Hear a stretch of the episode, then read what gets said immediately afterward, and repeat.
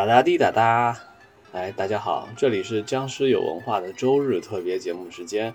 在周四的文化对谈里，给大家讲解了一些僵尸的起源问题。在周日的时候呢，我们会给大家讲解具体的僵尸故事。那既然是第一期，当然得从经典的开始。什么是经典呢？自然是大作家、大导演的作品了。第一期我选择的是蒲松龄《聊斋志异》中的尸变这一篇僵尸故事。什么是尸变呢？当然不是尸体的排便啊，是尸体的变化，也就是我们民间常说的诈尸啊。炸过的尸自然不是油炸僵尸啊，是这个变化的僵尸。这个故事是怎么样的呢？那我废话不多说了，给大家简单的讲解一下。话说呀，在信阳县有一个老头儿。家住在本县的蔡店这个地方，他们这个村子呢，离县城大概有五六里路。这个老头跟他的儿子一起开了一个路边的小店，专供来往做生意的人啊前来住店啊，就是一个客栈。有几个车夫啊，也是他们的老顾客了啊，南来北往的贩卖东西，经常就住在这个店里，都是老熟人。这一天啊，天色晚了，太阳落山。有四个车夫呢，又来了，但是店已经住满了人，实在满房了，没有房间再给这四个 VIP 客户。他们呢也看天色太晚，实在没地方可去，哎，就厚着脸皮跟这个老头说啊：“我们确实没地方了，能不能匀个房间，行个方便？”这个老头想了一想，还有一个地方可以住，但是呢，就怕客人不太满意。面色也很为难，客人说：“没关系，随便给一个房间都行，我们实在也不敢挑拣。你看天也黑了，我们也累了，给个地方没什么好说的。”老头呢就一咬牙一跺脚说：“行，我确实还有一间小屋子可以匀给你们，在街对头的一个巷子里。这是间什么屋子呢？原来啊，老头的儿媳妇刚死，尸体呢？”就停在这个小屋子里，儿子被他打发出去买棺材，还没回来。哎，这个小屋子呢又挺偏僻，就这么静静的停放着他儿媳妇的尸体。这四个客人这不是实在没地方住吗？老头只好把他们带来这儿。天已经黑了，四个客人进屋，看见那个桌案上有一盏昏黄的油灯，油灯后边呢有一顶帐子。这个死去的儿媳呢，就躺在那个帐子里边，被纸做的被子罩着。客人转身又看他们的住处呢，其实是小里间里边有一个大通铺。这四个人呐，一路上奔波劳累，很是疲乏。那琢磨着有个大通铺吗？咱们倒头就睡吧。哎，头刚刚放在枕头上，马上就睡着了。只有一个人。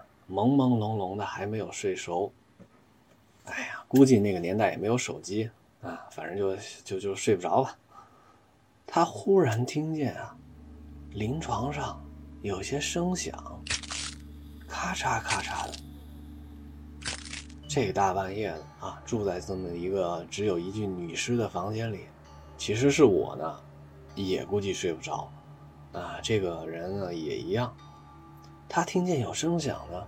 就赶紧睁眼一看，看见啊，临床前边灯火明亮，所有东西呢都看得一清二楚。他就眼睁睁地看见这具女尸啊，掀开被子，自己坐了起来，然后慢慢地下床，就这么一步一步地走进了他们面前的这个小里间女尸长什么样子呢？她的面相是淡金色，额头上扎着生丝的绸子。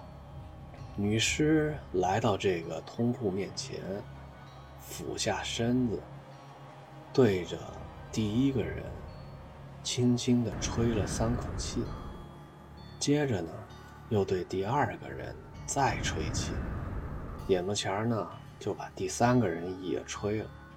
这醒着的第四个人吓得不行，唯恐吹到自己，他也不敢出声，也不敢动弹，只敢悄悄地把头蒙在了被子里，连气也不敢喘。就这么静静的听着。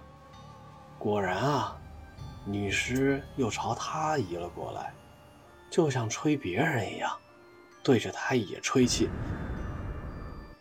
但只能吹在被子上。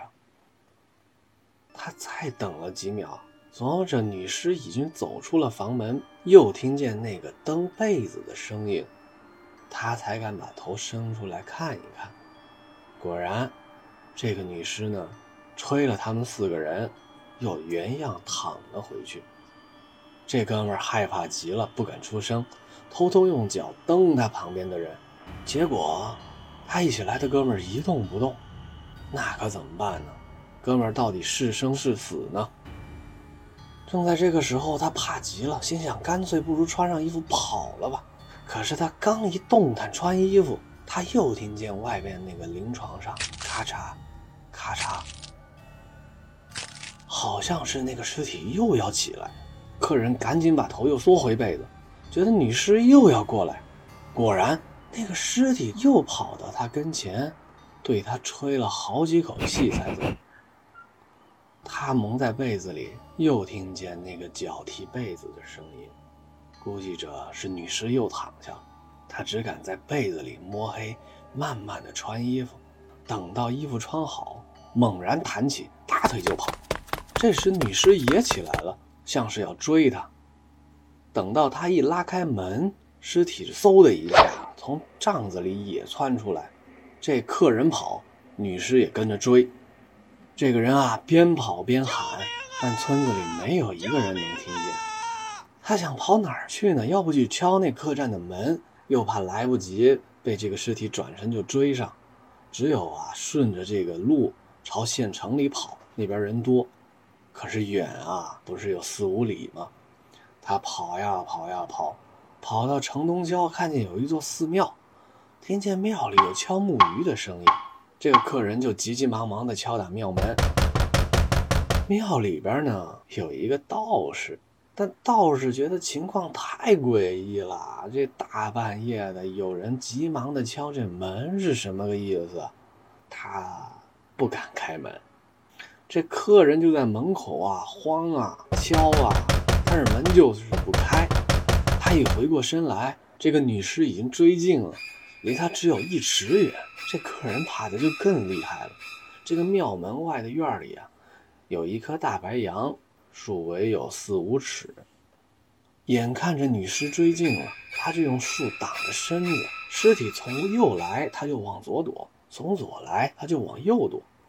哎，这个两个人啊，啊，一人一尸啊，就像是在捉迷藏一样。这个尸体眼看着要发怒了。双方都汗流浃背，非常疲倦。尸体突然定住，这个客人呢也大气不敢喘，躲在树的后边。女尸突然爆发，伸开双臂，隔着树去捉那个客商。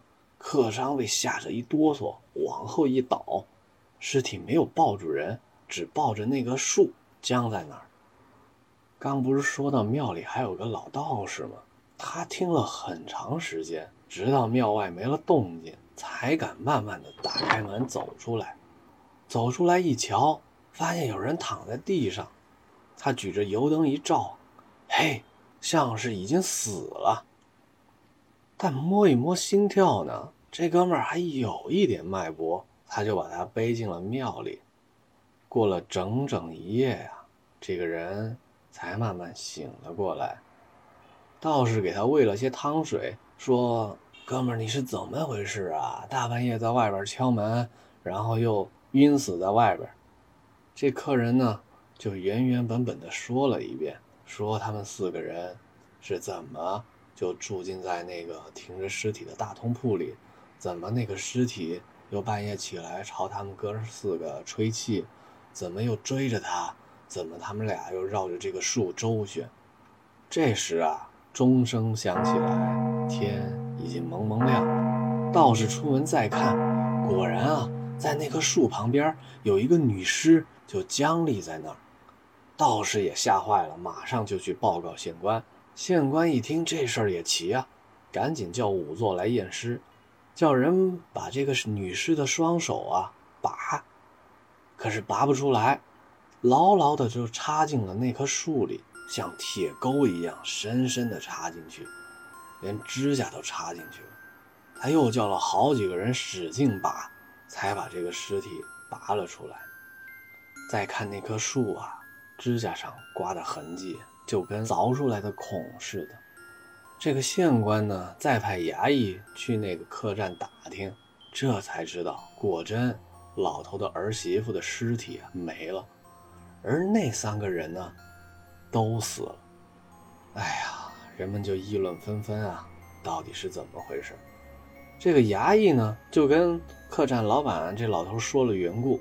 老板跟着衙役来到这个庙前，发现啊，果真啊，儿媳妇的尸体就在这儿，把女尸抬了回去。就剩下的这个客人啊，哭着跟县官说。我们哥四个一块儿出来做生意，如今啊，就剩我一个人回去。你说我该怎么办呢？我怎么跟乡亲们说，是他们遇到了这么一个僵尸呢？这个县官呢，想了想，给他写了一封证明，是真的僵尸作乱，导致了他们四人出发，三人丧命，而不是这个人谋财害命，杀害了同乡，并且呢，给了他些银子。就打发他回去了。这个就是蒲松龄记载的尸变故事。